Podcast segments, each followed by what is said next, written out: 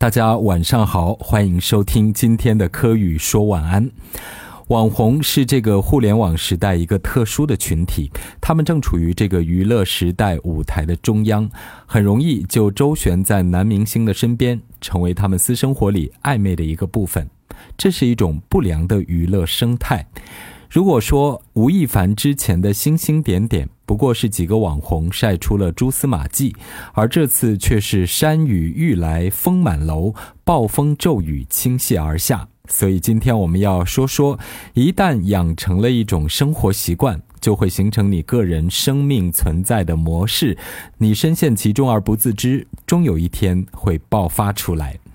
比如说，我们普通人啊，你是一个脾气很暴躁的人。这种暴躁呢，其实你不知是源于你内心的一种不安全感，被不安的恐惧笼罩的生活，无形当中呢，会给你造成巨大的心理压力。所以你不能接受生活中的一点儿不顺、不爽。与不快，你习惯了随时随地释放自己的情绪，爆发自己的脾气，给身边的友人、爱人造成巨大的压力、困惑和情感障碍。而如果继续追根溯源，或许在你的原生家庭里有一个脾气暴躁的长辈，或者工作单位有一个暴君式的领导。这种暴力式的情感表达使你受到传染，不能排解，你也会形成同样的一种情绪状态，释放给身边的其他人。如果从占星学的角度来讲，这种人的星盘里呢，常常有冥王星落在第一宫，或者是冥王星跟其他的个人星体形成了冲克的相位，使得当事人呢总是伴随着一种不安全感，或者心头呢常有一股巨大的压力无法排解。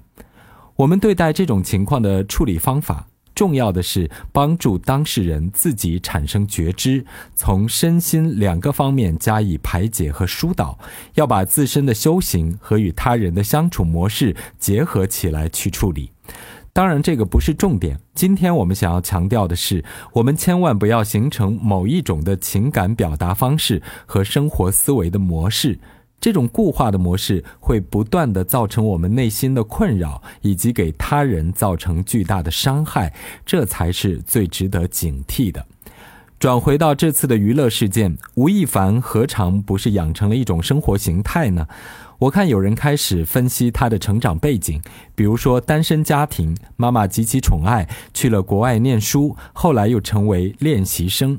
欧美明星与粉丝的奇怪互动，韩国娱乐圈对女性的不尊重，这两种毒素同时注入到了吴亦凡的大脑思维和生活习性里面。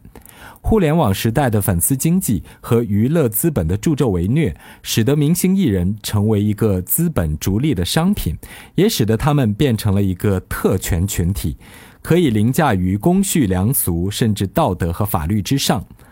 很多人开始研究明星的生活模式，比如说飞来飞去，到处去做表演。他们没有时间谈恋爱，也难以遇到真心的人。做明星背负巨大的公众舆论生存的压力，难以排解身心的负荷。当然，这些也应该都是真的，都属实。可是，做明星所获得的财富与荣耀，也远远超出普通人。他们内心的骄傲感和优越感，也超出大部分人。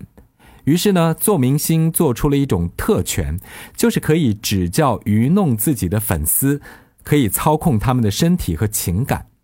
不过，从另外一方面讲，互联网的流量资本也助纣为虐，养出了一大批没有道德文化素养、根本不懂洁身自好的网红，妄图一夜暴富，天天想着攀高枝儿挣流量。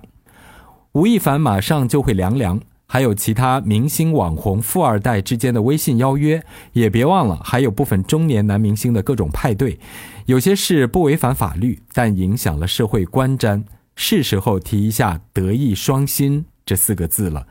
那些粗制滥造、塑料的电影、电视剧，还有那些难听的音乐，难道不需要出来探讨一下业务，精进一下演艺技能，出一些好的作品吗？不要被互联网的文化搞坏，也不要被流量杀死。普通人呢，要研究自己健康的生活模式，而娱乐圈人也该出一些优秀的文娱作品了。感谢大家收听今晚的科语说晚安，再会。